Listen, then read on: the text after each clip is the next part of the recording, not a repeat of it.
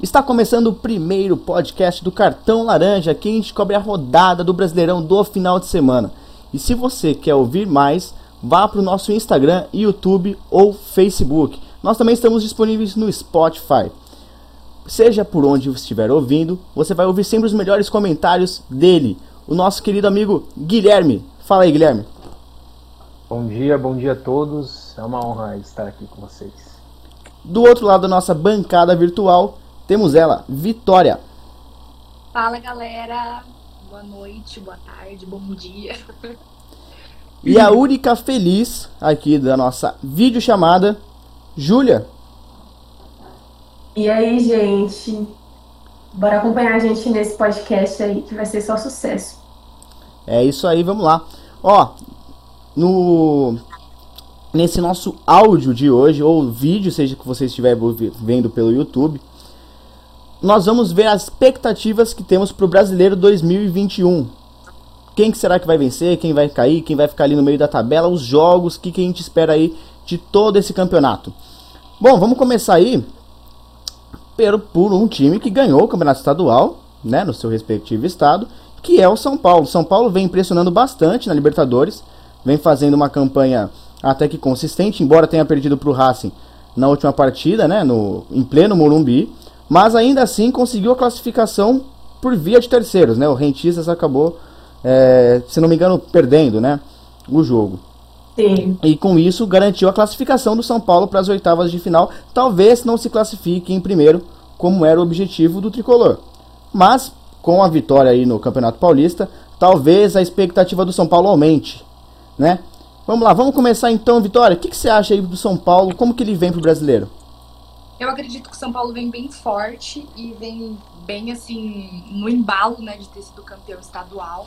Eu acho que deu confiança pro elenco e que vem surpresa por aí, né? Sempre é uma campanha mediana. Eu acho que o São Paulo tá aí para brigar pelo título esse ano. É, realmente tem essa questão da campanha mediana. Mas brigar pelo título, assim, o ano passado o São Paulo brigou pelo título, chegou a ficar, se não me engano, 7 pontos à frente do segundo colocado, abriu 10 do terceiro, que era o Flamengo, 10 ou, ou, ou pontos por aí, né? E no final acabou pipocando, né? O, o, o, Inter deu uma corrida aí, inclusive teve, teve aquele jogo no Morumbi que o São Paulo levou uma goleada, levou um chocolate do Internacional, e o, e o Inter assumiu a primeira colocação. Depois teve todo aquele negócio do Flamengo e tal, e ficou a disputa no final entre Inter e Flamengo. Você acha que pode ser mais uma vez o São Paulo chegando até a primeira colocação, mas depois caindo de rendimento? Então, né, que esse ano o diferencial é ter sido campeão, então eu acho que vai brigar, assim, vai com um pouco mais de confiança do que na temporada passada. Porque então, na temporada passada não teve, não tem outra explicação, pipocou mesmo. É isso. Ô, ô Júlia, você acha que uma explicação plausível para essa pipocada do São Paulo tenha sido essa falta de título, a falta de confiança da torcida, de todo o cenário aí do futebol, para o São Paulo não ter ganhado nada nesses últimos anos e sempre ter chegado, mas nunca levantado em si uma taça? Eu acho que é uma junção de má gestão com essa, esse tempo mesmo, né, de títulos porque na era do Leco, meu, era um presidente que não dava nenhum apoio pro time, e agora com, com o Júlio e com o Crespo, que tá assim, chegou em, em fevereiro e já conseguiu uma campanha extraordinária. É, o Fernando Diniz, o ano passado, ele fazia, ele conseguia algumas coisas, mas eu acho ele era mediano vamos ser realistas, ele era mediano, porque ele começou a dar para trás. Eu acho que, não sei, ele deve ter criado muita confiança e deve ter acontecido alguma coisa ali por dentro com o time, que o time devia estar muito insatisfeito e aí acabou abalando fora. É uma nunca vai saber, né?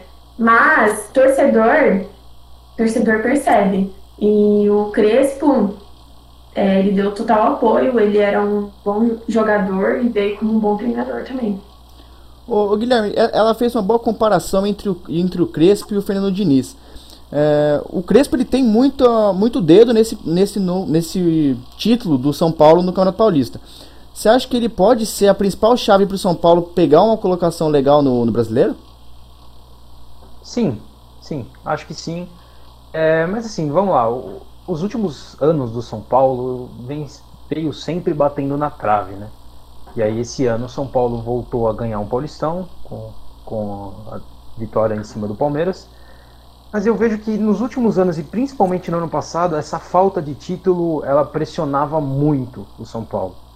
E esse ano, você tendo já uma conquista de, uma, de, uma, de um Paulistão, de um campeonato estadual, tira um pouco da pressão que existia no clube. E sendo assim, eu, eu imagino e vejo São Paulo como um dos favoritos para os títulos que ele for disputar a temporada. Uh, sobre Fernando Diniz e Crespo, vamos lá, o Fernando Diniz é o segundo clube seguido que ele passa, que o trabalho depois, depois do dele conquista títulos, levanta taças. No Atlético Paranaense ele fez um trabalho ok, de ruim para ok, e quando o Thiago Nunes chega, ele aproveita o que o Fernando Diniz é, construiu, ganha um campeonato, é, ganha a Sul-Americana e depois ganha a Copa do Brasil. E agora acontece o mesmo com, com o Crespo do São, no São Paulo. Eu, eu vejo isso, assim, para mim é, é, é, muito, muito claro que pro Diniz falta algumas coisas para ele melhorar o trabalho dele, que é principalmente o repertório, né? O São Paulo do ano passado dele jogava muito só de uma forma e por isso que acabou pipocando, na minha opinião. Pela forma que o São Paulo só, só sabia praticamente jogar de uma forma, que era aquela saída de bola uh, até arriscada, interessante, mas arriscada, e não, não tinha outra forma de, de, de, de, jogar, não tinha uma ligação direta, não tinha outras formas de jogar, o que acabou uh, sendo uma presa fácil para os times a partir do momento que foram começando a jogar mais vezes contra o São Paulo. Então eu acho que a pipocada em si não é nem a questão de assim os jogadores ficaram nervosos e perderam o título. Eu acho que é mais por conta disso, de o São Paulo de ter faltado um pouco de repertório para o Diniz e para o São Paulo, lógico. Essa falta de repertório ela ficou bem clara a partir do momento que o São Paulo perdeu para o Corinthians naquele jogo de 1 a 0 com gol do Otero.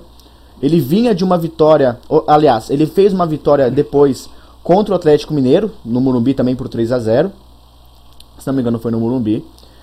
É, mas depois disso o São Paulo não emplacou mais. E o São Paulo vinha, vinha sendo tido como um, um, um time a ser batido. Né? Era o time imbatível do Fernando Diniz que estava ali. Ninguém sabia como, mas estava fazendo um excelente trabalho até então. Quando ele perde para o Corinthians naquele jogo, parece que a maioria dos times começaram a entender o que fazer para ganhar do São Paulo. Porque até então o São Paulo não, não, não, não, havia perdido. Pelo menos não daquela forma como o Corinthians. O Corinthians jogou bem aquele jogo. E o São Paulo jogou mal. A gente não tinha visto isso no campeonato até então. E a partir desse momento, os times começaram a prestar atenção em como ganhar do São Paulo. Né? E aí eu quero, eu quero saber de, de, de você, Júlia. Peraí, Guilherme, já vou passar a bola para você. Mas eu quero saber de você, Júlia. Você acha que o repertório de hoje do Crespo, ele é suficiente para chegar no título? Ah, eu acredito que sim. É, eu ainda tenho um pé atrás com o time reserva. Eu acho que o time reserva não tem a, a mesma, o mesmo entrosamento que o time titular. É, a gente vê isso com o jogo da Libertadores, que eles não conseguiram ganhar. E, e aí ficaram dependendo do jogo do Sporting contra o Rentista, né? Mas é, é uma confiança que o treinador está passando para o torcedor.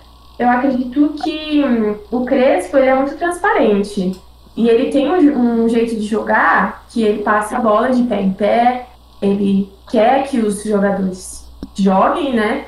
Então, o repertório, assim, tá superior. Eu acho que o ano passado eles jogavam bem, mas eles também contavam com, com a sorte. Não era um, um time o, o, a última vez que eu tinha visto um time bem entrosado foi da época do Nenê com Diego Souza e com o Reinaldo. Depois daquilo, foi assim, um, um time bom, mas nada uau. Então, esse título, ele traz confiança. Estar na próxima fase da Libertadores também traz uma confiança. E ele vai jogar para ganhar o Brasileirão. Você queria falar alguma coisa, Guilherme? Sim, sim, não, ia citar que uh, antes do jogo contra o Corinthians, que também foi um jogo importante para os outros times perceberem como era importante jogar a forma de como enfrentar aquele São Paulo do Diniz, também teve São Paulo e Bragantino. Inclusive teve que o, o, o Bragantino ganhou de 4 a 0 do São Paulo aquele dia. São Paulo vinha embalado até então. Foi, foi 4 a 2 eu acho. Teve... Foi 4 a 2 É, enfim. Perdeu e foi um jogo assim que o, o Bragantino conseguiu é, suportar bem a, a, forma que o São Paulo jogava até então. E foi inclusive aquela briga com o Tietchan, né? Do Diniz com o Tietchan. Aquela discussão. Muita gente disse que foi o principal motivo do São Paulo ter caído de rendimento. Uh, o que pode ter a ver com o que a Júlia falou, de, de, ter, de ter acontecido alguma coisa nos bastidores do clube. Acho que sim, mas eu acho que além disso tem essa falta de repertório que falta não só para o São Paulo do Diniz, como para os outros trabalhos que o Diniz fez até então. Vamos ver agora no Santos, né? Ô, ô Vitória, o Guilherme colocou a questão do Tietê naquele jogo, né, que teve a discussão entre ele e Fernando Diniz. Um dos pontos muito fortes da diretoria do São Paulo nessa temporada foi é, a, a, a, contratação de reforços. Né? O São Paulo teve o Éder, trouxe também o Benítez. O Benítez, exatamente. O Miranda também, para reforçar a zaga. Com essa conquista do título, acredito eu que o time vai ficar com maior entrosamento. Principalmente com a moral lá em cima, né? O, o vestiário vai estar com um clima muito bom. Você acha que o elenco do São Paulo é melhor que o do ano passado e mais preparado por conta desse título para o brasileiro? Ah, eu acredito que sim. Porque um título é, levanta a moral lá em cima, fora jogadores experientes no elenco também. Então eu acho que o São Paulo tem tudo pra. tem tudo para seguir, assim. Eu acho que vai priorizar um pouquinho a Libertadores. Eu acredito que talvez seja assim. Né? Mas na competição que priorizar, eu acho que tem sim chance de ser campeão, porque é nada como um título assim para quem tava na fila igual oito anos, se eu não me engano, né? Então eu acho que São Paulo tem tudo aí para seguir muito bem. Ô, ô Júlia, o São Paulo hoje ele sentiu um pouco de falta do Daniel Alves e principalmente do Benítez, né? Principalmente do Benítez. Você acha que eles são o elo mais importante assim dentro das quatro linhas para o São Paulo fazer uma boa campanha? Ah, olha, eu sinceramente achava que o Daniel Alves, eu acho né, que ele está voltando agora a atuar bem, porque com o Fernando Diniz ele não ia nem pro banco quando estava jogando mal, que era uma coisa que eu não estava gostando, não estava achando legal. Eu até fiquei um pouco. É... Eu, eu parei de gostar um pouco do jogo do Daniel Alves por conta disso, mas eles são sim peças fundamentais, mas eu acho que tem outros jogadores também que são. É... são necessários. O Miranda, por exemplo, a zaga a zaga tá perfeita com ele. Ele tá conseguindo segurar muito a bola, tá conseguindo ir atrás de jogador, tirar. Então, o Benítez, ele, ele é criativo, né? Ele tem umas jogadas criativas, ele joga, ele consegue encontrar um jogador ali na frente para deixar ele de frente com o gol. Eles são peças importantes, mas o Miranda é bom. É... O Bruno Alves, o Arboleda todo mundo da, da zaga, né? O Igor Vinícius está voltando a jogar bem, está se entrosando melhor com o time. É... Eu ainda fico atrás com o Igor Gomes. Ele tem seus altos e baixos, mas em geral o time está legal. Eu só acho que eles têm que treinar um pouco mais. O time reserva, eles estão jogando, estão contando muito com bola bola longa, eu acho que não é a característica do time no momento. Então, tem que todo mundo seguir um caminho.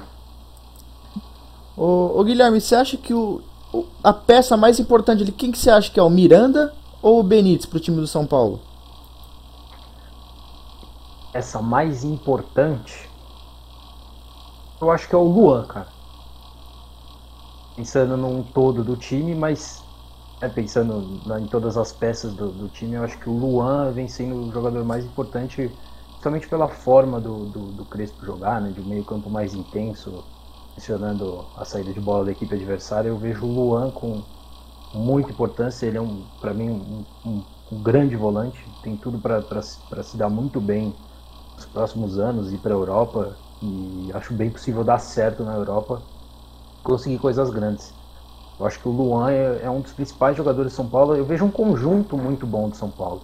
É, não, não, é só o Luan, dos, que já citaram, do Miranda, o Benítez, Daniel Alves, o Luciano, o Reinaldo. Eu acho o Reinaldo um grande lateral, acho ele muito bom. Acho, principalmente quando você joga com três zagueiros dando liberdade para os alas, o Reinaldo ganha a sua melhor característica, que é a chegada, né? Que é a, a parte ofensiva. Ele é melhor ofensivamente do que defensivamente. Então eu vejo o conjunto do São Paulo muito bom. É, agora com a chegada do Éder também, que eu acho que é um, um atacante bom, né? Inclusive ele teve melhor, números melhores do que o Hulk na China. Então, né? Ele tem, tem, tem, tem o que mostrar.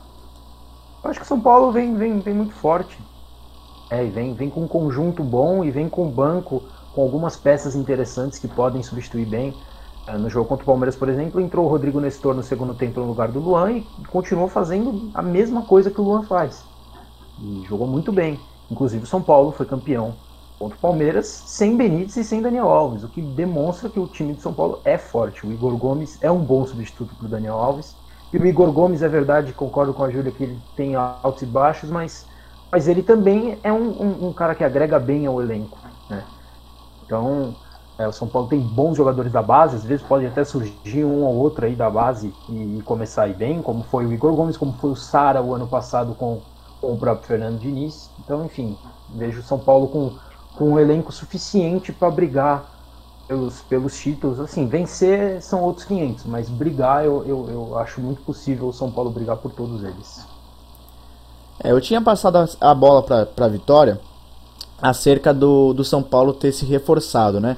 E a maioria dos seus reforços foi com uma idade um pouco mais considerada elevada, né, do que a de outros times brasileiros. Senão o Corinthians que tem um plantel aí com mais de 30 anos na média, né? Mas o São Paulo contratou muita, muita gente com, com essa idade, né, a mais. E muito se perguntava se o São Paulo ia de fato render tanto ou se ia ficar um time muito lento. Afinal já tem Hernanes, né, na, no, na própria equipe. Então se ia ficar muito lento e se esse, se esse elenco ele conseguiria sustentar 38 rodadas. Né? A gente viu ao, ao redor do Paulista que, que a, a, base jovem do São Paulo também rende bons frutos. Inclusive até nos campeonatos anteriores a gente já sabia que esses jogadores eram capazes também de demonstrar alguma coisa. Né? Mas, ô, ô Vitória, eu vou passar de novo a bola para você.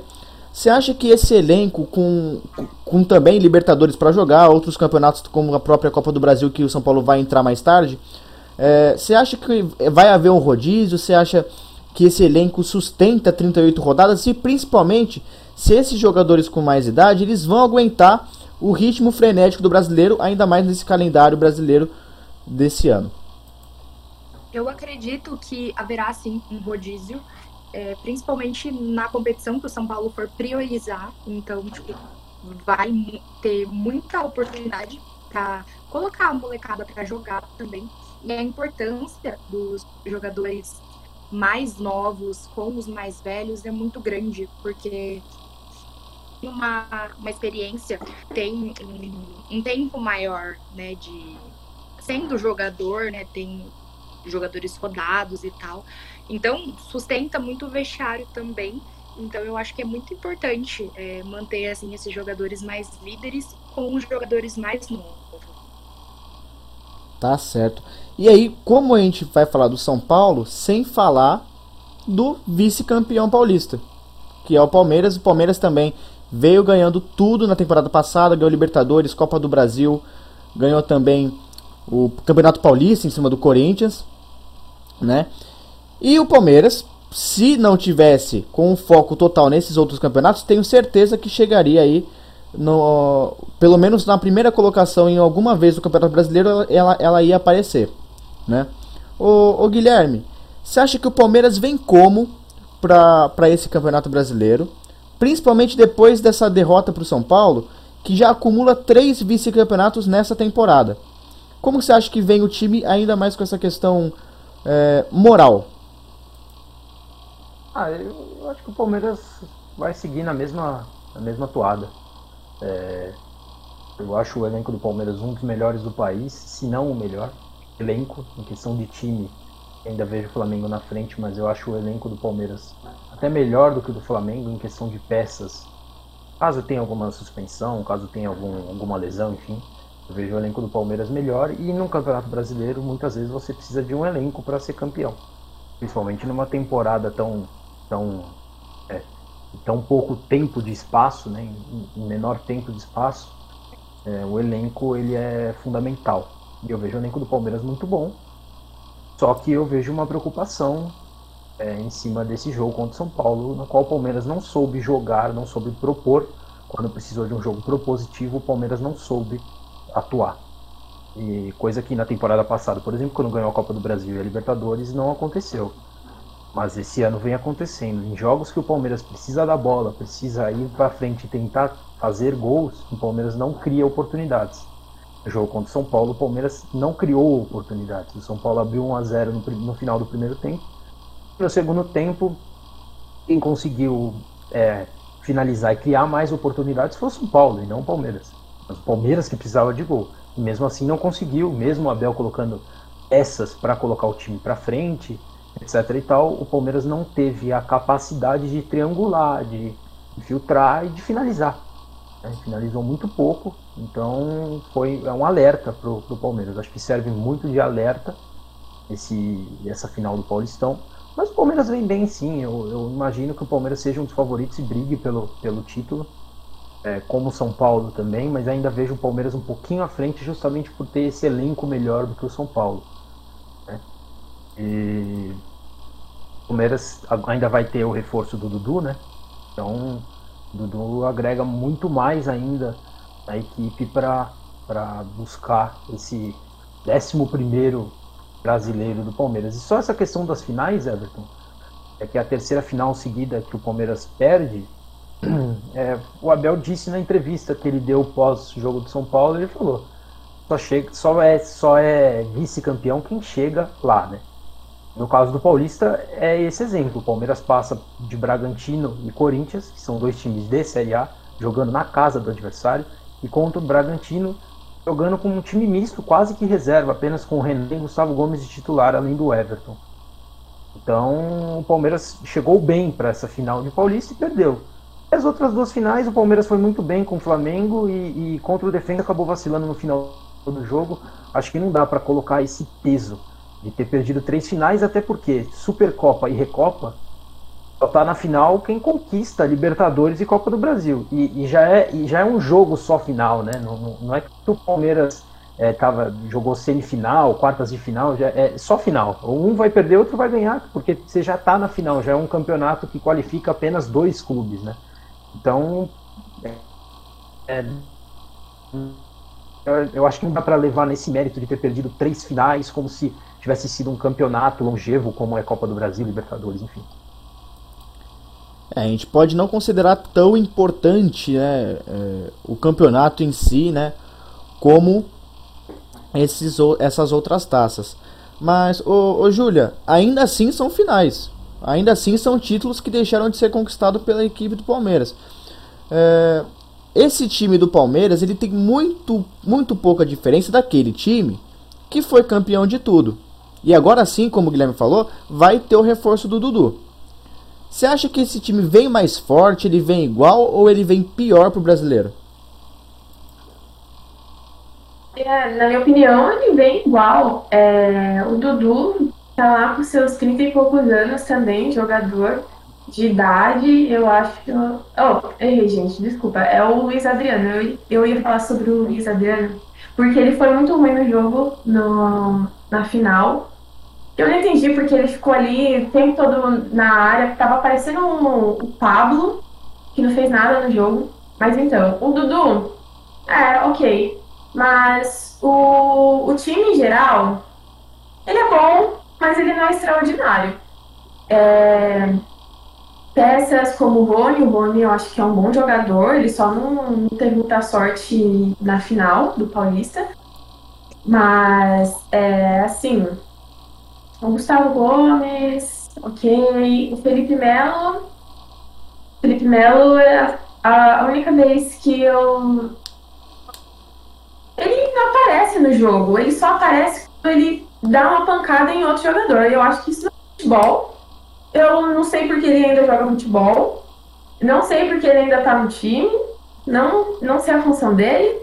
Então, quando entra o Palmeiras com ele, parece que entram 10 jogadores, porque o Felipe tá ali, tá um Fred novo, um cone, parado, faz nada. Então, acho que o time vem da, da mesma forma, mas em comparação com os outros times do Brasileirão, eu ainda acho que o Palmeiras tá bom. Mas se não trouxer reforços, é, eu acho que o, o Abel ele é um ótimo treinador. Ele é um ótimo técnico e tal, mas precisa de um dar uma renovada no elenco, sim. Eu acho que só o Dudu retornar não vai mudar muita coisa. Ô, ô Vitória, você concorda com essa afirmação da Júlia de que o Palmeiras é bom, mas não é extraordinário? Concordo, concordo. Porque para ser extraordinário falta ainda. O Palmeiras eu acho que tá no caminho para isso, mas eu acho que tiveram times anteriores, né, que foram melhores. O time campeão de tudo, né, campeão de Libertadores e enfim, eu acho que estava bem melhor, né? Teve uma queda de rendimento, sim, considerável. A gente vê com é, ter chegado à final do estadual e ter perdido. Então eu acho que dá para melhorar, porque o Palmeiras tem time para isso. Tem time. E agora eu quero ouvir a opinião do Guilherme. Essa, essa opinião eu tô, tô bem ansioso para ouvir. Bem ansioso. E Guilherme, eu quero ouvir a sua opinião, quero saber se você concorda com elas, tá?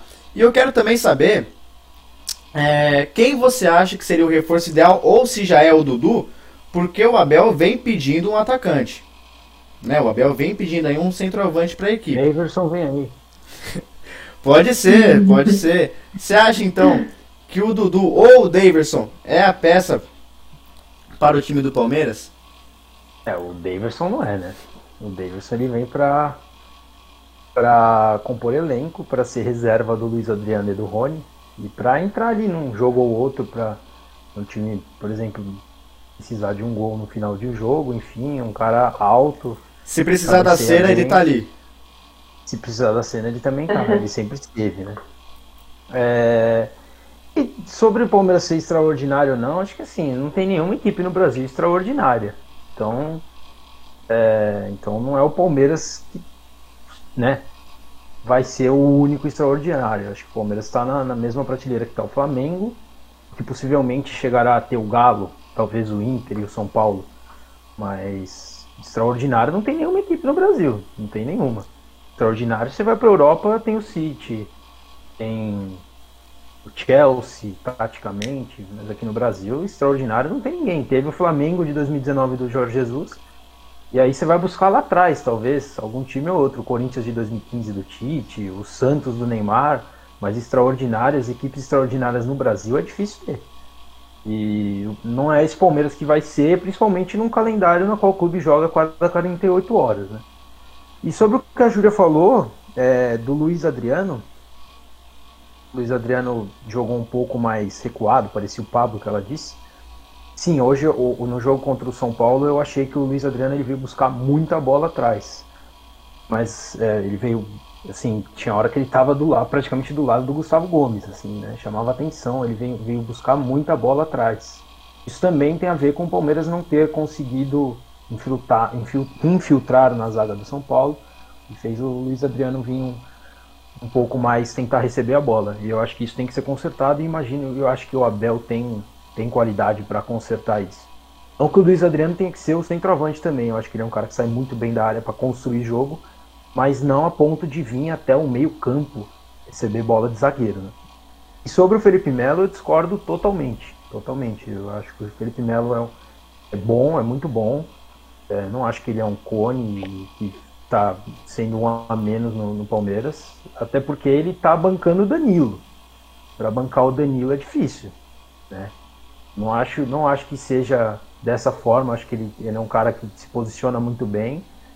lança muito bem, muito bem, ele lança muito bem. Contra o São Paulo, ele não, não foi tão bem assim, teve o azar de tomar o gol com um desvio nele, mas ele não foi tão bem assim por méritos do São Paulo também, né? A gente não pode ficar é, sempre criticando um jogador e esquecer que tem outros jogadores do outro lado que marcam, estão o tempo todo em cima. Então, eu discordo, acho que o Felipe Melo é muito bom, é útil ao Palmeiras, foi útil muitas vezes, né? ele foi importante até fora de campo, no, quando, quando o clube precisou. É, vamos lembrar, né, contra o River Plate, quando o Palmeiras perde o primeiro tempo de 2 a 0 no, no, no jogo da volta, quem vai ao vestiário mesmo machucado para ajudar na, a equipe mentalmente na motivação é o Felipe Melo. Então, assim, acho que não, não dá para. Minha opinião, né? De, não, não, não, não julgo ele dessa forma, acho ele muito bom. Talvez nem sempre ser titular, mas mas tecnicamente ele é muito bom, tem uma carreira consolidada, né? Não, não, sou eu que preciso falar. Ele jogou na Juventus, jogou na Inter de Milão, é ídolo no Galatasaray, ídolo no Galatasaray, ídolo mesmo. Jogou Copa do Mundo pela seleção brasileira, ficou marcado pela Copa, mas no mesmo jogo que ele foi expulso, ele deu assistência maestral pro Robinho no primeiro gol da seleção brasileira.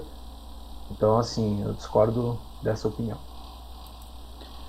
O Felipe Melo, para mim, ele é um, um, jogador muito eficiente naquele meio-campo do Palmeiras e também serve para dar um, um, uma, uma, boa generalizada, assim, na, usando a palavra general, né, na zaga do Palmeiras. Ali ele impõe respeito, ele, ele tem essa, essa característica mesmo de chegar mais junto, né, assim como outros zagueiros e também laterais aí pelo Brasil ele tem essa característica que é dele, não é de hoje, não é desde quando ele veio pro Palmeiras que ele age assim. É o jeito dele jogar. E esse jeito se encaixa muito com a, a, a alma alviverde. O torcedor palmeirense gosta muito desse tipo de atitude, assim como o torcedor corintiano também. Né? São, são, são princípios aí de jogo que se encaixam muito com a torcida e cria essa identidade para com o torcedor. Mas, ô, ô, ô Vitória, o Palmeiras, no jogo contra o São Paulo, não jogou bem. O jogo em si não foi bonito, foi muito técnico, foi muito estudado, né? Foi muito decidido nos detalhes. Mas o Palmeiras não jogou bem. Tático. Né? Muito tático. Muito tático. O Palmeiras não jogou bem. O Palmeiras só tinha uma, uma, um tipo de jogada que era trabalhar no contra-ataque rápido. Né? Assim que ele tomou o gol, ele não conseguiu agir de outra maneira, adotar outra estratégia. Para o brasileiro, eu, é, todos nós sabemos que é essencial ter aí outros tipos de, de esquema de jogo, mas qual você acha que seria um esquema de jogo ideal, ainda mais com essa vinda do Dudu para o time? Olha, eu acredito que o jogo de hoje foi marcado pelo medo de errar. E quem errou primeiro foi o Palmeiras e se desestabilizou. E eu acho que é o que não vai acontecer no Campeonato Brasileiro. Então eu acho que apostando na velocidade do Dudu, que é um jogador rápido, é um atacante decisivo. Então eu acredito que é o Palmeiras acertando o estilo de jogo e se identificando, acreditando no, no potencial assim da equipe em si, eu acredito que vai muito bem e vai dar super certo. Tem chances de brigar pelo título, sim. É um forte candidato aí. Muito bem. E ó, pelo contrário de candidato ao título aí, nós temos times paulistas que preocupam muito no brasileiro.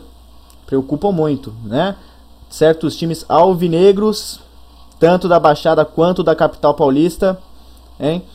E aí, um deles, aliás, um já está com um novo técnico e o outro foi anunciado nesse último domingo, que é o Silvinho. Silvinho acabou de ser anunciado pela diretoria do Corinthians oficialmente como novo técnico do Corinthians. Ô Júlio, qual que é a sua expectativa para o trabalho do Silvinho nesse brasileiro? Você acha que ele acaba o, o campeonato ou você acha que a cabeça dele rola no meio? Isso é muito complicado, né? Porque tem muita gente que entra no, no clube é subestimado e aí no final fica, vira um ídolo, um ídolo. É que nem o Crespo, que a gente criticava, em vários lances de programas assim de futebol, né, de comentários, que eles faziam que ele não ia ser um bom técnico. E aí, três meses conseguiu um título que o, o, o time não ganhava nove anos. né? Então, eu vi muita gente criticando também o Silvinho, falando, putz, ferrou, é, o time tá lascado, meu Deus do céu, entregue nas mãos de Deus, mas é, é bom a gente criar. É, é, legal, né? O pessoal ter umas expectativas baixas assim, que lá na frente eles vão surpreendendo. Melhor do que você tá lá no alto e aí o técnico faz um serviço ruim, o jogador vem mal, faz uma temporada ruim e você acaba mordendo a língua. Então, tô nas expectativas que vai dar certo, né? O time tá precisando de um técnico, um técnico tá precisando de novos reforços, de um time novo, de cara nova, porque senão não vai render nada. A gente, teve, a gente tem como exemplo aí alguns treinadores que vieram é, com muitas dúvidas. Jorge Jesus foi um dele. Né, quando ele veio para o Flamengo era muito questionado, principalmente por essa mania que a gente tem aí de pegar técnico estrangeiro. Ele foi, é, dessa nova safra, ele foi um dos primeiros europeus. Né, e ninguém sabia se daria certo. E no final deu muito certo no Flamengo. O próprio Carilli, quando ficou no Corinthians, era, uma, era a questão daquela quarta força e tal, e acabou sendo um, um técnico muito vitorioso, inclusive naquele ano, conquistando o Campeonato Brasileiro. O, o Abel, que ninguém conhecia. O Abel também, sim. Mas o. o... Pode falar. Teve o Ceni também, que saiu de jogador para técnico pro São Paulo, não deu certo, foi pro Fortaleza, ganhou tudo. E aí agora tá um time grande, né, no Flamengo. Então. O Ceni, o Ceni tem um grande problema porque ele dirigiu o Fortaleza muito bem, ganhou tudo que tinha direito com o Fortaleza, só que em, em nenhum time grande ele conseguiu sim demonstrar um bom trabalho. Em nenhum, nem no Flamengo. O Flamengo até hoje é muito questionado, mesmo tendo esses títulos. O Flamengo é, é bom a gente frisar que o Flamengo foi campeão brasileiro da última edição, perdendo o último jogo para o São Paulo e jogando mal as últimas partidas. O Flamengo não estava bem. Até hoje o Flamengo assistindo, não. Oi? Assistindo, assistindo uh, o dramático final de, de, de Inter, de, de Inter Corinthians e Corinthians no celular para saber se ia ser campeão ou não. Foi melancólico. Né? E mesmo nessa Libertadores, com o Flamengo ganhando e tal, o Flamengo não tem uma zaga estruturada. O Flamengo muitas vezes depende dos seus jogadores de ataque. É claro que o, a tática do Flamengo é mais ofensiva, mas mesmo assim ele é um time que quando precisa, às vezes ele não vai e não joga bem. Né? Muitas vezes ele, ele consegue a vitória, mas ele não joga bem.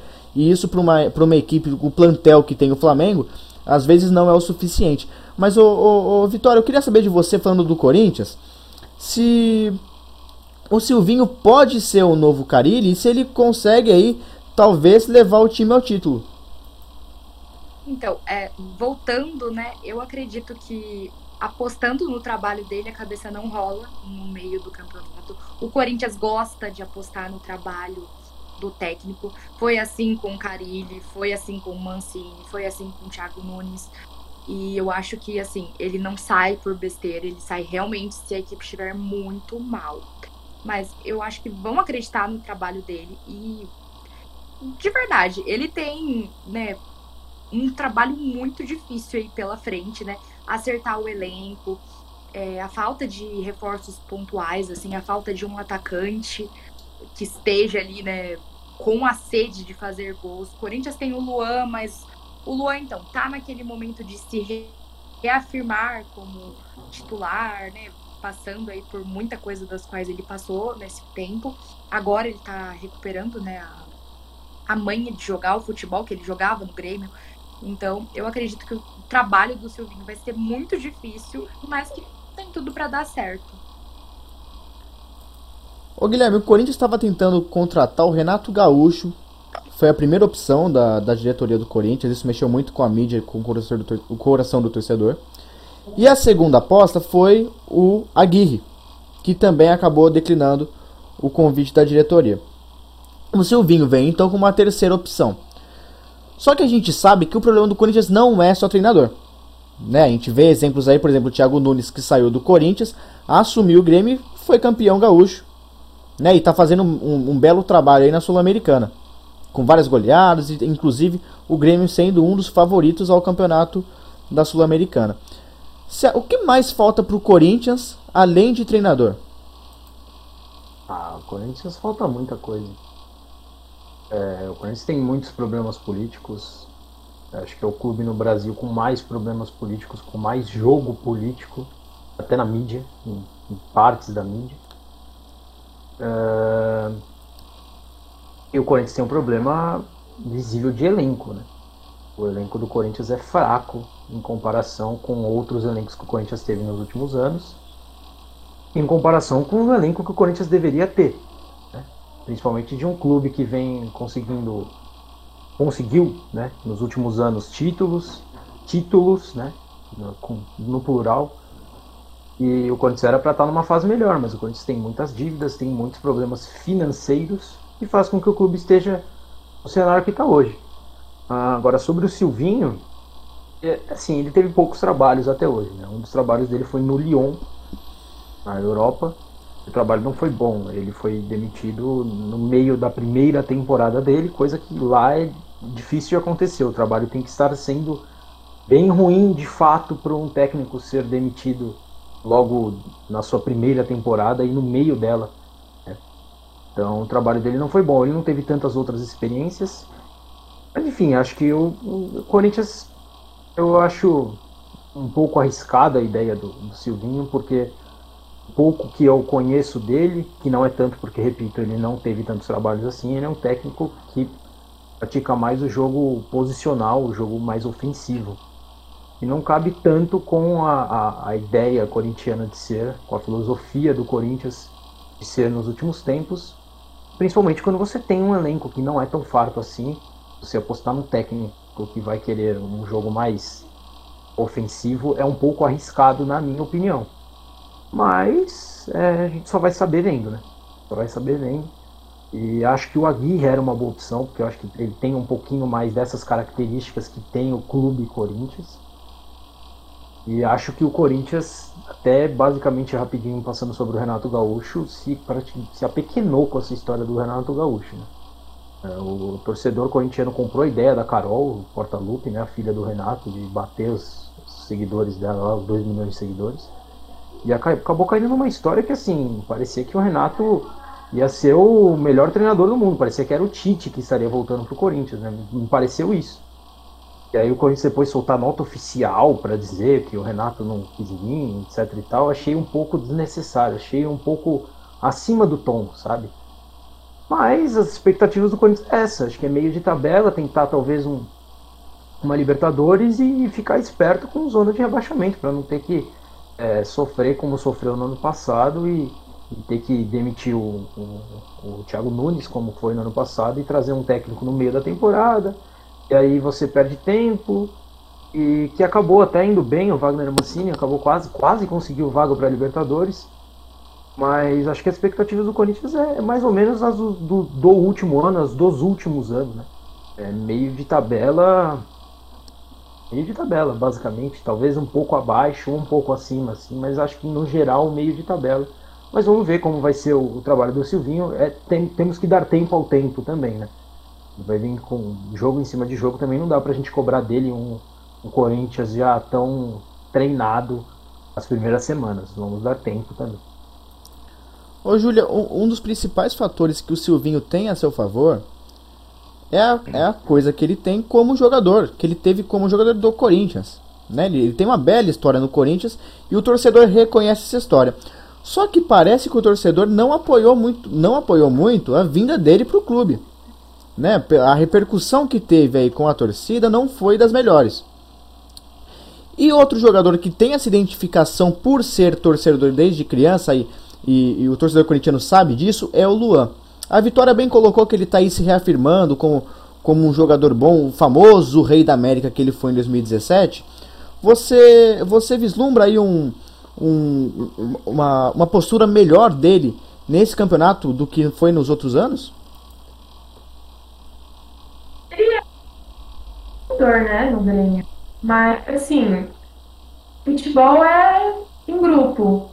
E se o elenco do Corinthians ele tá abaixo da expectativa, assim, eu acho que ele não vai conseguir fazer muita coisa. Só se ele jogar muito individual, né? Só se ele quiser ser o estrelinha do time, começar a ser todas as funções.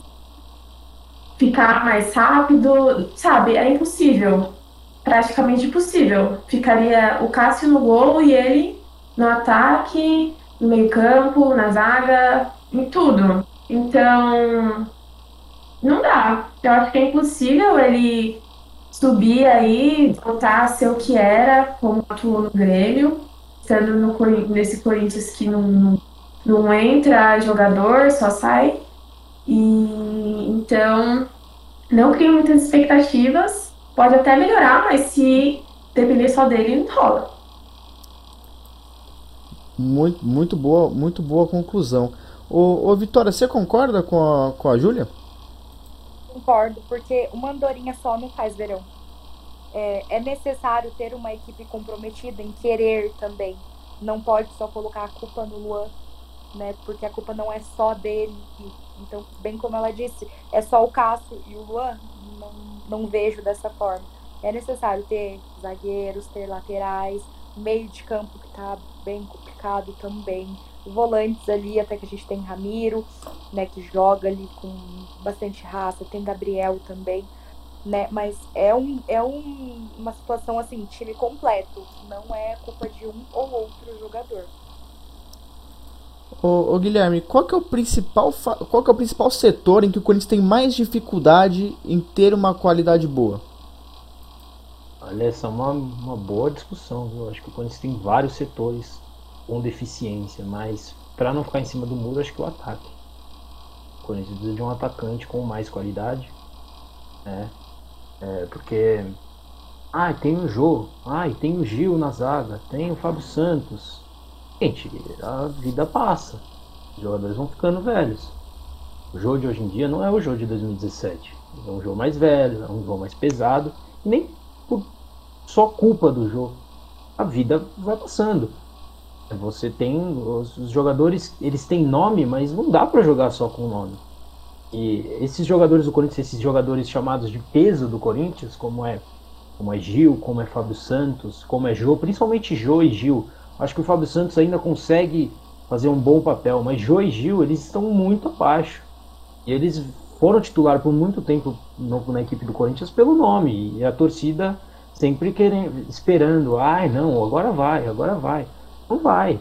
Quer dizer, talvez pode até ir numa equipe bem entrosada, talvez se eles melhorarem é, fisicamente, até mentalmente, é, eles podem melhorar, mas, mas eles não são os mesmos jogadores do que eles já foram um dia. O Gil, ele parece outro, outro jogador de, daquele que jogou no, na primeira passagem no Corinthians do que ele é hoje. E ele foi titular no Corinthians por muito tempo com o nome uh, na maioria do tempo. Ele, ele vem muito mal, tanto é que agora ele, ele virou reserva da equipe. Talvez volte a ser titular se o Gemerson não ficar, que pelo jeito vai acontecer, parece que ele não vai ficar. É, então, acho que o Corinthians tem muitos problemas em questão de elenco e tem questões extra-campo também. Mas, assim, se for bem treinado, se conseguir encaixar bem, é, juntar com a, a, junção com esses garotos da base, com o Luan, Matheus Vital, que são bons jogadores, o próprio Mosquito eu vejo, vejo mais qualidade nele. Eu acho que dá para fazer um time ali para tentar buscar uma Libertadores, uma, uma Sul-Americana, dá, dá, dá. Eu acho que tem, tem, tem time para isso, mas mais que isso acho improvável. Só se for mais uma daquelas que o futebol os provém de vez em quando, né? Não dá nem para dizer que é é poucas vezes. Futebol tem muitas surpresas, mas acho difícil. Acho difícil no caso do Corinthians. Já que o Guilherme começou a opinião falando que geraria uma boa discussão, vamos fazer uma pequena, uma rápida discussão aqui. Quero começar com a, com a Júlia. Qual que é o setor que o Corinthians tem mais dificuldade e terá mais dificuldade nesse brasileiro?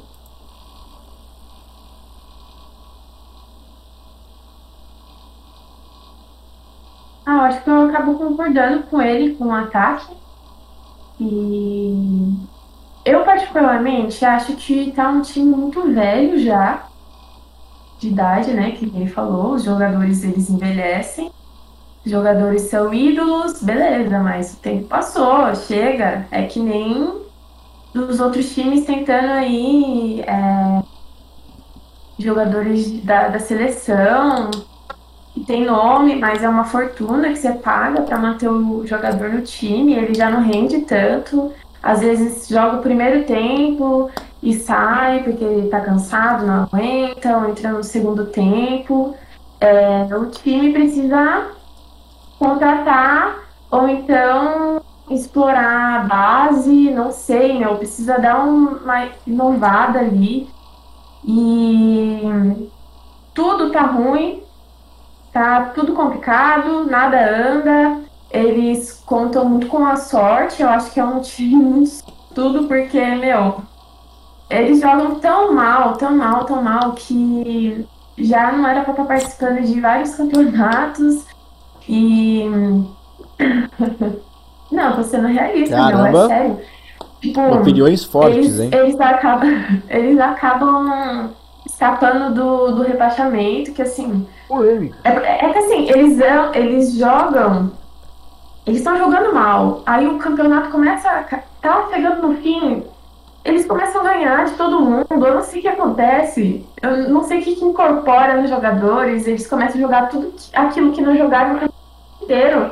E aí contam com essa sorte, mas não dá pra contar com essa sorte todos os anos, sabe? Precisa fazer alguma coisa. E, e não dá. É jogador velho, é jogador que não, não agrega mais. Tem que arranjar alguma saída aí. O, o ataque tá triste. E o Gabriel ainda acho que ajuda bastante o time. Acho que é um bom jogador. Ô Vitória, tá tudo ruim? O Corinthians vai pra zona do Z4 aí? Vai, vai ser rebaixado? O que, que é isso? Eu tiro então, o gol e as laterais, que eu acho que tá em boas mãos. A zaga, o meio e o ataque tem sim que melhorar. E ranqueando assim, primeiro lugar o ataque, segundo lugar a zaga, em terceiro o meio. Essa é a ordem que eu acho que precisa melhorar. Porque não tem como você fazer gol se você não tem um atacante. Não tem como você vai levar, fazer gols e levar. Então você tem que ter uma zaga de confiança. E ali o meio de campo é criatividade. Então, realmente, está tudo ruim. Tem como melhorar. É, a dificuldade principal do Corinthians é o financeiro, então não tem como vir um craque, né? Alguém assim de peso. Então, contando com a base, com sair de graça, né? Eu acho que é uma coisa que dá para investir bastante. Os meninos do Terrão deram muito bem aí no, no Paulista. E eu acho que tem tudo para dar certo também.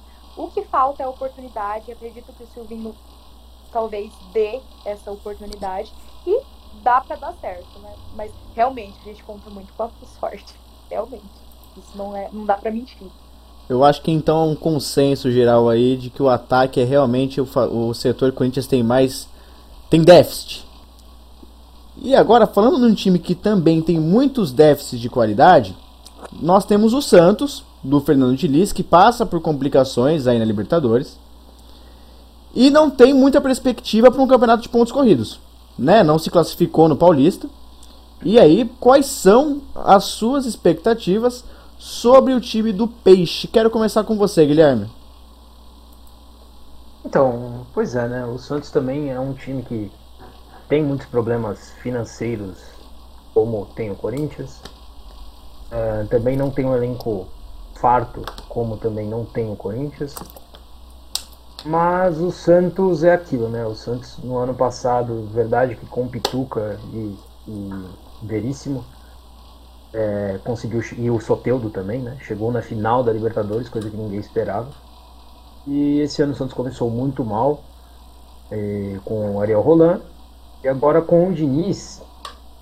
Eu acho que, que eu, eu tenho uma perspectiva boa, sobretudo sobre o Santos, mas não em questão de ganhar brasileiro, de disputar títulos em si, mas de fazer um bom campeonato, de brigar por, um, de uma, por uma Libertadores e, e ter um futebol uh, vistoso, como normalmente tem o Santos, né? Uh, porque eu, eu, eu, vejo o Diniz com a cara do Santos. Para mim, o Diniz é a cara do Santos. O Fernando Diniz é a cara do Santos. Porque ele trabalha muito bem com garotos. Porque ele trabalha muito bem questão de contratações pontuais e até de jogadores que estão em baixa, que é o que o Santos vai buscar no mercado, como ele fez com o Luciano no São Paulo, por exemplo. E jogadores da base, ele, ele consegue muitas vezes é, é, extrair dos jogadores aquilo que muitas vezes a gente acha que ele não tem. E sobre a questão de, de, de futebol, futebolisticamente falando, é, o Santos tem um DNA ofensivo que é o DNA do, do Fernando Diniz. Né? É, repito aquilo que eu tinha falado anteriormente quando, quando a gente estava no São Paulo. Acho que o Diniz tem que ter mais repertório, tem que ter outras formas de saber jogar, tem que também saber se defender, como o Everton também estava dizendo sobre o Flamengo, que é um time que faz muitos gols, mas também toma muitos gols. E o Diniz, a maioria dos trabalhos dele vem sendo assim. Eu acho que precisa encontrar esse equilíbrio. Mas eu tenho boas perspectivas sobre o Santos, sobretudo pelas, pelas más expectativas que o clube tem. Né? Acho que o ano do, do Santista, imagina que o Santista deve estar muito preocupado. Tem que estar mesmo, é fato, mas eu acho que vai, vai possivelmente vai, ser, vai acabar sendo até melhor do que o Santista espera. Acho que o Santos não vai brigar para cair. E acho que fica ali no meio de tabela e pode até conseguir uma Libertadores. E o Santos tem alguns bons jogadores, né? Ao contrário do Corinthians, o Santos tem alguns diferenciais. Tem o Marinho, o Corinthians não tem um jogador diferente como tem o Santos tem o Marinho, tem o Caio Jorge que é um bom centroavante. Você tem o Lucas Braga que tem tem, tem potencial, você tem o, o Pirani que é um meia que eu tô vendo um bom futebol nele. Acho que ele, que ele vem tendo uma boa sequência. Tem jovens que, que, que tem um, um, um, poder, assim, né? O Santos tem um, uma, um, algo a mais que outros clubes não têm, que é nessa, nessa formação de bons jogadores, né? Tem o Ângelo, que tem 16 anos e, e é uma grande, uma, uma grande não, né? Mas é uma boa promessa tem o Kaique, que é um bom zagueiro, com o Luan Pérez, o Felipe Jonathan eu acho um bom lateral, então assim, ainda vejo o elenco do Santos até nesse comparativo com o Corinthians melhor do que o do Corinthians. Então eu acho que as perspectivas do Santos são boas ali. Libertadores, meio de tabela, né, mais ou menos. E para falar de Santos do Fernando Diniz, eu acho que a gente deveria chamar um especialista em aguentar o Fernando Diniz. Né? Júlia, o que, que você acha que, tem, que vai ter de diferente no trabalho do Diniz do ano passado para esse ano? É, ano passado ele, ele comandava o São Paulo que tinha um elenco mais qualificado do que o do Santos. Então o que ele pode fazer com esse time que o, que o Peixe tem? Ah, é, foi que nem o Guilherme disse, é um elenco novo, né? um elenco jovem, então ele pode explorar bem isso. Mas, em geral, eu não gosto muito do jogo que o Diniz faz, que nem ele fez no São Paulo, né? De, de valorizar muito o posse de bola. É que nem todo mundo diz, posse de bola não ganha jogo. E eu espero muito que ele não cisme com nenhum jogador ali dentro, porque senão o time tá lascado. Porque Assim, eu acho o Marinho um ótimo jogador também. É, tem outros jogadores ali, mas em especial o Marinho, eu acho que ele tá, que dá é, andamento ali no time.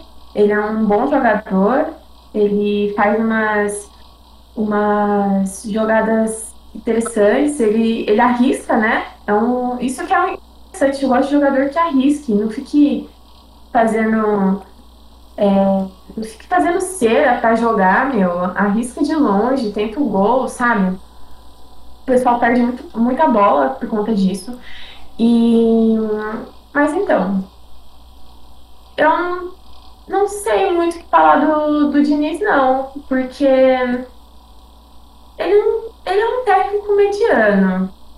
Eu acho que ele não vai fazer um, um milagre e às vezes pode até deixar o time naquelas. Eu concordo com o Guilherme também que é um time que não vai brigar para cair. Ele vai ficar ali no meio da tabela, em cima. Tem times que são piores, né? Tem times que ali não vão ter um desempenho muito bom. O Santos ele ganha umas duas rodadas e perde mais algumas, aí depois ele volta e ganha alguma. É, se você for ver os últimos jogos também, sempre com jogadores diferentes fazendo gol. Então acho que é um time interessante, melhor que o Corinthians, mas pior do que o São Paulo e o Palmeiras em relação aos quatro grandes. Eles levantaram uma boa questão, viu, Vitória? É, o Santos é, é, ele tá mais favorito do que o Corinthians, porque no Paulistão o Corinthians ganhou de 2 a 0 do Santos, quebrando um tabu que tinha na Vila Belmiro. Como você enxerga essa essa é, comparação entre os dois times? Eu acredito que são momentos. Eu acredito que o momento do Santos é um pouco melhor realmente do que o do Corinthians. O Santos bem encaminhado, né? Tem técnico, tem time, diferente do Corinthians que técnico chegou hoje, né? E já tem, né, uma direção a seguir. Então eu acho que o Santos está realmente um pouquinho melhor que o Corinthians, mas nada muito à frente, né? Tá... Diria que mesmo degrau, assim, talvez o Santos um pouquinho mais acima, mas nada muito diferente, assim. E uma questão que eles também abordaram é a questão do Marinho, né? O Marinho é um jogador diferenciado que está no time do Santos, né? Mas ele é suficiente para sustentar um, um, elenco inteiro durante 38 rodadas? O que eu disse sobre uma andorinha só não fazer verão. É, acredito que ele não consiga, né? 38 rodadas é muita coisa para um jogador só. É, li algumas notícias sobre o Santos querer repatriar Paulo Henrique Ganso. É, nada muito avançado com o Fluminense mas eu acho que para o Santos é um, um bom ponto, porque é prata da casa, né? Então, é, talvez o Santos esteja querendo né, o camisa 10 de volta.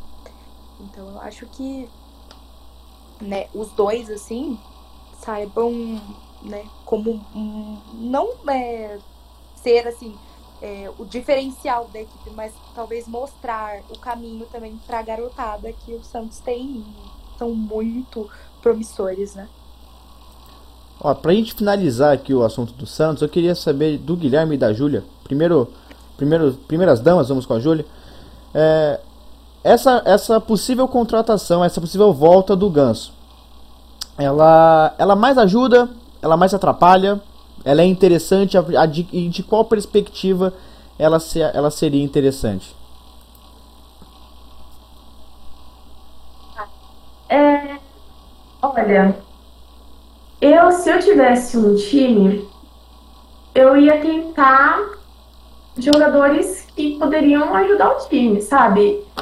Eu acho isso, isso de voltar umas estrelas pro time, eu acho que é muito para agradar o torcedor. E aí acaba prejudicando o time. Por quê? O, Paulo, o, o, o Ganso, ele pode voltar ganhando um salário exorbitante, que eu acho, né? Jogadores aí que ganham um milhão no salário mensal, que eu não sei nem de onde o time tira dinheiro para pagar tudo isso. Mas eu acho que o time do Santos tem bons jogadores e o Paulo Ganso não vai ser aquele que vai dar o diferencial. Eu acho que eles podem explorar é, outros jogadores, jogadores mais novos, um, sei lá, um Matheus Vital da vida, que tem seus bons pontos, mas o Ganso, não, não sei, ele pode agregar, beleza, eu, ele é um bom jogador, mediano para bom.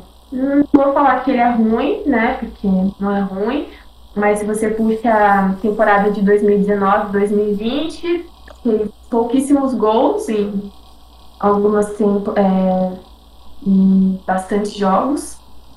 Tá que ele tá no meio de campo, né? Mas pode ajudar, mas ao mesmo tempo pode atrapalhar. Tô vendo. Ô, Guilherme, é bom, é, bom, é bom a gente lembrar que o Santos está com problema financeiro também. O Santos também está com problemas financeiros. Ô, Guilherme, o, o Paulo Henrique Ganso é uma boa? É, pois é, né? O Ganso teve um passado muito bom no, no Santos. E depois da lesão que ele teve no joelho, ele nunca mais foi o mesmo, né?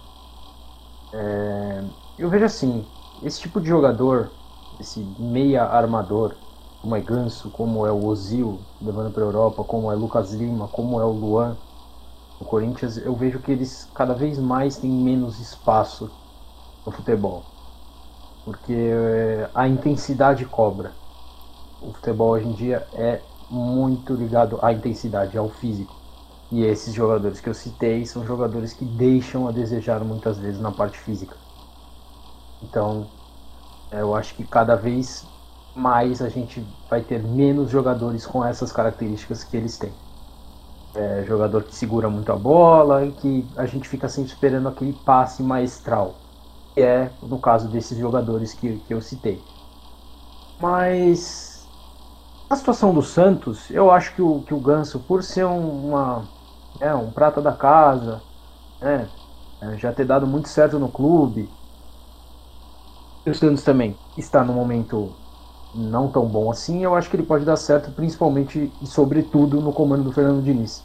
Eu acho que o Fernando Diniz pode sim fazer o Ganso uh, não voltar a ser aquele que ele já foi um dia, mas ser um jogador que agrega ao grupo desde que o Ganso saiba que ele não vai ser aquela estrela que ele foi e saiba que ele vai ser mais um dentro de uma equipe, que ele não vai não vai chegar e vai vir, vai vai comandar o time todas as todos os jogos. Mas eu acho sim que o Diniz tem a condição de fazer um time para jogar em função do Ganso e para o Ganso fazer com que Marinho, eh, Caio Jorge, o, o, Lucas Braga, enfim, terem boas chances de gol, né? Então, assim, o Ganso ele tem essa característica de dar, de deixar, de dar muitas assistências e o Santos também tem pontas rápidos suficientes para conseguir é, se livrar da marcação e conseguir ganhar essa, essa bola do conseguir né, finalizar e conseguir dar essas assistências para o Ganso.